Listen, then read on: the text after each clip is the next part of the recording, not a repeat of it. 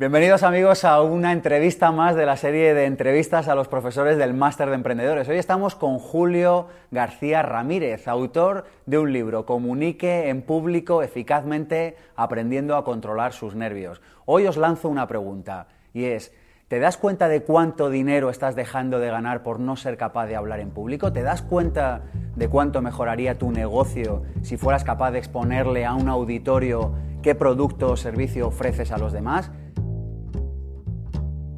Soy Julio García Ramírez, yo lo pasé muy mal cuando empecé a ejercer profesionalmente y vi que necesitaba aprender a hablar en público. Lo aprendí y, enseño a comunicar eficazmente en público a miles de abogados, directivos. Julio, cuéntanos por qué es importante aprender a hablar en público, por qué un emprendedor necesita sí o sí tener esta habilidad trabajada. Pues porque el mundo de los negocios es el mundo de las relaciones y solamente vamos a hacer relaciones con quien nos cae bien. En eso la sintonía comunicativa hablar eficazmente en público va a ser absolutamente fundamental. Los psicólogos hablan del efecto halo. Explícale a los emprendedores que quieren aprender a hablar en público qué significa el efecto halo y cómo lo pueden llevar a la práctica cuando tengan que hablar en público. Pues en primer lugar, eh, la primera impresión es absolutamente fundamental. ¿Por qué? Porque hay un efecto que se llama el efecto halo, que si caemos bien, pues no van a inconscientemente el auditorio nos va a ayudar y si caemos mal, evidentemente van a ir a por nosotros. Julio, hay otro tema que es el de dominar la escena. Es, parece fundamental dominar el escenario en el, que una, en el que una persona que va a hablar en público se mueve. Efectivamente, es muy importante también dominar la escena. ¿Por qué? Porque hay ponentes que marean literalmente a la audiencia, en el sentido de que tienen un exceso de movimiento o bien hablan de cara al PowerPoint y no de cara al auditorio. El tema de la credibilidad parece que es otro de los temas importantes. Si algo que yo digo no resulta creíble, no conseguiré llevar al, auditorio a la acción, que es en realidad el objetivo de una persona que habla en público, no llevar al pensamiento, sino llevar a la acción. ¿Cómo, puedo hacerme creíble? Va a ser fundamental evitar la contradicción de lo que dice el ponente con eh, el auditorio.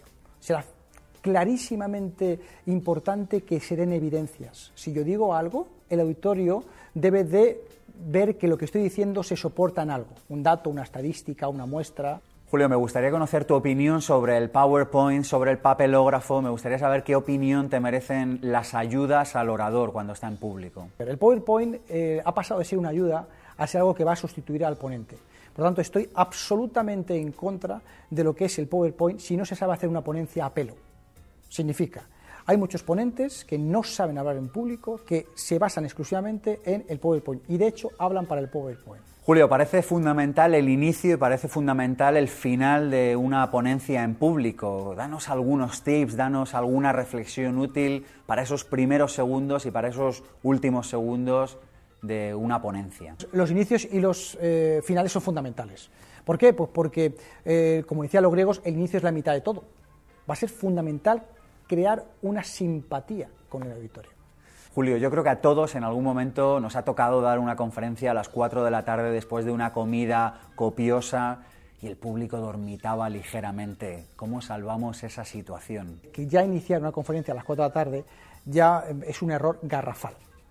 Eh, pero si está durmiendo, lo que tienes que hacer es mover el cuerpo. Por lo tanto, paras la ponencia y haces un ejercicio para que la gente se mueva. Es la única manera de que moviendo la sangre se mueve la cabeza y puedes captar la atención. Julio, yo creo que otro de los grandes problemas que tenemos las personas que hablamos en público es que en algún momento nos autolimitamos. Es decir, el principal enemigo, como siempre ya lo sabíamos, somos nosotros mismos. Bueno, va a ser fundamental que no nos autolimitemos desde el inicio. Eh, una persona que se crea tímida nunca va a hablar bien en público. Tiene que, en vez de decir yo soy tímido, tiene que decir me cuesta hablar en público. Es fundamental, ¿por qué? Porque el yo soy te limita. Julio, háblanos de la zona de confort y de la zona de pánico. ¿Cómo salimos de la zona de confort sin llegar a entrar en esa zona de pánico en la que no queremos estar? Seamos conscientes de que todos tenemos una zona de confort o de comodidad y que cuando una persona tiene miedo a hablar en público, siempre está en esta zona. Debe de forzarse, no a lo bestia, porque sería una zona de pánico y eso le, le va a cerrar más, pero sí poco a poco pequeñas victorias. Julio, danos un mensaje motivador para todos los emprendedores y para todos los alumnos del máster de emprendedores.com de cara a hablar en público. Entusiasmo.